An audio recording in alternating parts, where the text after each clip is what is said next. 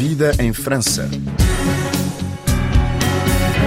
A convite do governo francês, durante uma semana, cerca de 85 personalidades estrangeiras ou organizações internacionais do mundo político, académico ou associativo reuniram-se em França para integrar o programa Personnalité de l'Avenir Personalidade do Futuro.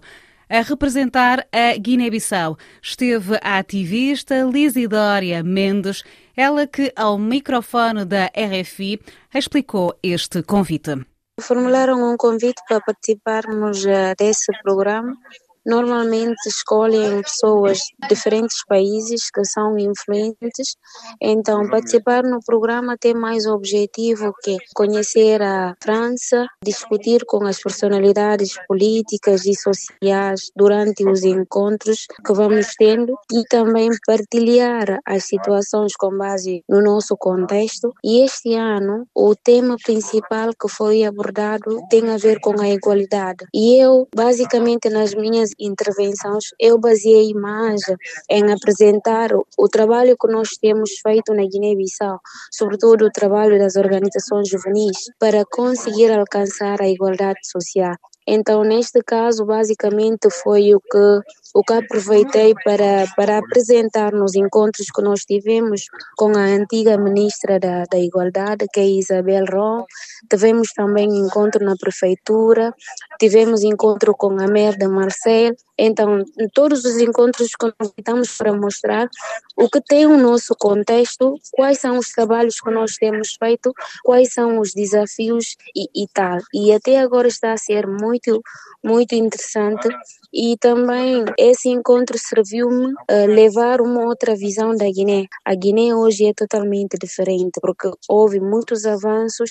Hoje nós temos jovens que são engajadas politicamente, temos meninas que se afirmaram em termos da igualdade de gênero e temos organizações que têm feito trabalhos muito incríveis para o empoderamento das meninas. A Lisidória acabou por ser a voz, não é, de uma série de organizações da sociedade civil da Guiné-Bissau e trouxe esses exemplos para a França. Todos os países do mundo têm essas tensões políticas, mas nós não devemos esquecer que, além das tensões políticas, há pessoas, há organizações que ainda estão focadas em atingir os seus objetivos e batalham duramente todos os dias para conseguirem fazer qualquer coisa, sobretudo na perspectiva da igualdade de gênero.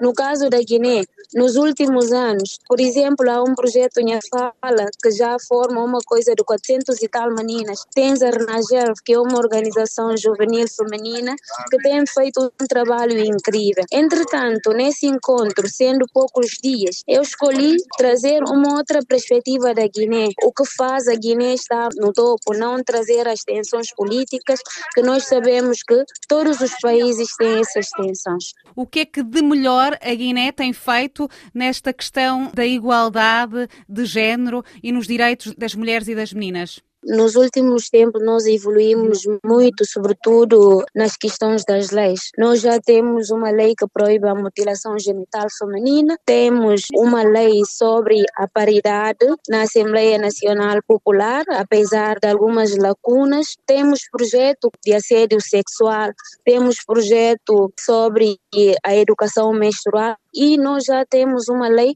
sobre a saúde sexual reprodutiva, apesar ainda de precisarmos de muitos trabalhos para refinar essas leis. Então, nessa perspectiva da igualdade de gênero, eu acho que nós estamos num bom caminho, sem entrar que temos ainda muitos desafios a enfrentar. Só pelo fato de ter uma lei que proíbe a mutilação genital feminina já é um passo muito grande e adicionando com as atividades que nós temos feito nas comunidades, traz ainda mais vantagens. Quando se vem a encontros deste género, traz-se obviamente os exemplos, mas também se leva para casa muita informação. O que é que leva daqui? Eu levo uma experiência incrível da Paris, porque cada lugar que eu entro para visitar, eu não me concentro só na visita, mas concentro em observar as coisas de bom que eu posso levar. Um exemplo concreto, nós visitamos um centro de saúde sexual reprodutiva, é totalmente igual ao que nós fazemos na Guiné, mas os materiais didáticos que usam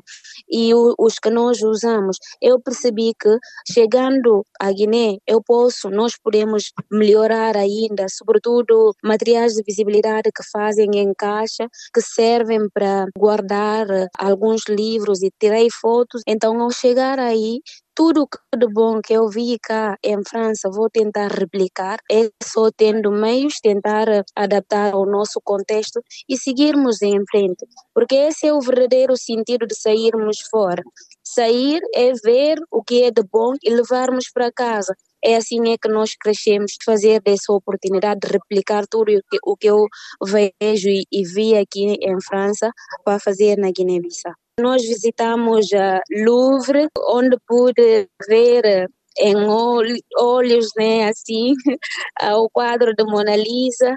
Visitamos também Notre Dame de Garde, daqui de Marseille. Eu conheci muitos lugares que são incríveis e o lugar que mais me marcou é no Louvre, porque cada quadro conta uma história e eu sendo escritora, aquilo inspirou-me muito a escrever uh, muitos temas e em cada lugar que eu vou aproveito para tirar uma foto, depois uh, vai me permitir sentar e tentar escrever alguma coisa.